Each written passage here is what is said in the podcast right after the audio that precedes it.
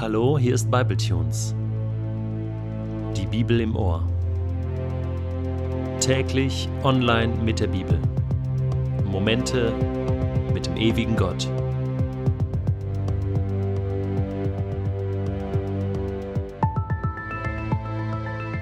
Der heutige Bibletune steht in Matthäus 13, die Verse 34 bis 43 und wird gelesen aus der neuen Genfer Übersetzung. Das alles sagte Jesus der Menge, indem er Gleichnisse gebrauchte. Er sprach ausschließlich in Gleichnissen zu ihnen. So erfüllte sich, was durch den Propheten vorausgesagt worden war. Ich will in Gleichnissen reden. Ich will verkünden, was seit der Erschaffung der Welt verborgen war. Dann trennte sich Jesus von der Menge und ging ins Haus. Dort wandten sich seine Jünger an ihn und baten ihn, erkläre uns das Gleichnis vom Unkraut auf dem Acker. Jesus antwortete, Der Mann, der den guten Samen sät, ist der Menschensohn. Der Acker ist die Welt. Der gute Same sind die Kinder des Himmelreichs. Das Unkraut sind die Kinder des Bösen. Der Feind, der das Unkraut sät, ist der Teufel. Die Ernte ist das Ende der Welt und die Erntearbeiter sind die Engel. Das Unkraut wird eingesammelt und verbrannt, und so wird es auch am Ende der Welt sein. Der Menschensohn wird seine Engel aussenden, und sie werden aus seinem Reich alle zusammenholen, die andere zu Fall gebracht und die ein gesetzloses Leben geführt haben, und werden sie in den Feuerofen werfen, dorthin, wo es nichts gibt als lautes Jammern und angstvolles Zittern und Beben. Dann werden die Gerechten im Reich ihres Vaters leuchten wie die Sonne. Wer Ohren hat, der höre. Diese Erklärungen von Jesus treffen mich wie ein Hammer, wie ein Blitz. Sie lassen eigentlich keinen Raum für persönliche Anmerkungen. Was soll man da noch erklären? Was soll man da noch interpretieren? Es ist so klar, was Jesus sagt. Es bleiben eigentlich nur noch Fragen zurück. Persönliche Fragen, die sich jeder selber stellen muss. Dem, was Jesus hier sagt, muss man sich in irgendeiner Weise stellen. Diese Ausführungen von Jesus treffen mich deswegen wie ein Hammer, weil sie mir einfach nicht ständig vor Augen sind. Diese Realität, die Jesus hier deutlich macht, die habe ich nicht auf dem Schirm. Ich bin heute Morgen aufgestanden, so wie du auch, und bin fröhlich in den Tag gegangen, habe meine Tochter für die Schule fertig gemacht, habe E-Mails gecheckt. Jetzt sitze ich hier und produziere Bible-Tunes wie immer. Und dann lese ich diesen Text und ich denke, meine Güte, ja. Ich kann da jetzt dran rumdoktern oder versuchen, das rum zu interpretieren.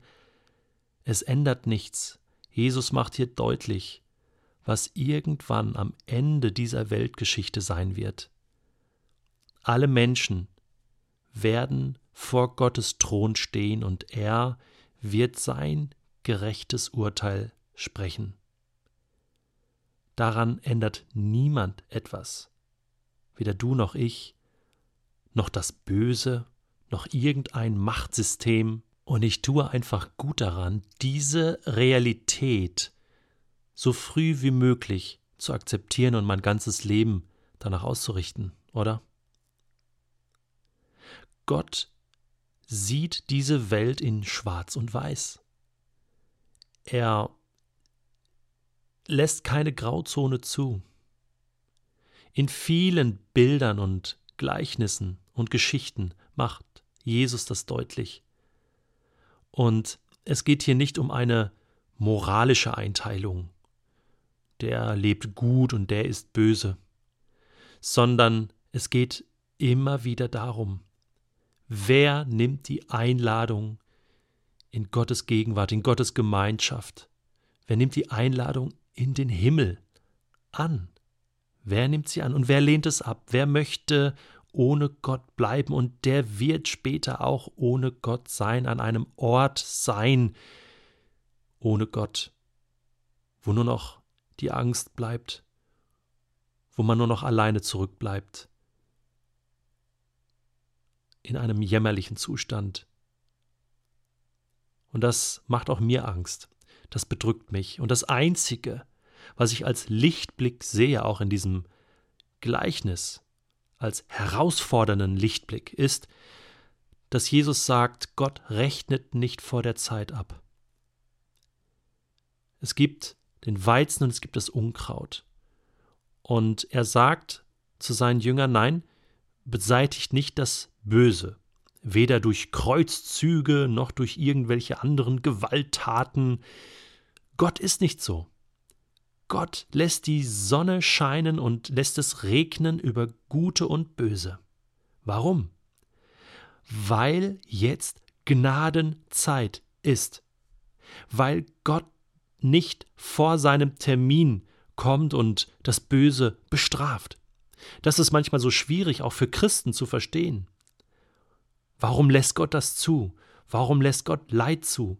Warum bestraft Gott nicht hier und dort? Man könnte jetzt unzählige Beispiele aufführen, wo man sagen könnte, zu Recht könnte Gott doch hier mal eingreifen und einen Stopp setzen. Nein. Warum? Weil er die Gnadenzeit laufen lässt, so lange wie sie laufen soll, wie er das möchte. Und das bedeutet, so lange haben Menschen die Chance, umzukehren, zu stoppen, umzudrehen und zurück zu Gott zu kommen. Das ist für mich der ermutigende Punkt. Das ist für mich auch ein Punkt, wo ich aufatme und sage, hey, es ist noch Zeit. Es ist noch Zeit, Gott die Ehre zu geben. Es ist noch Zeit, aufzuwachen und dieser Realität ins Auge zu schauen und es nicht mehr zu vergessen.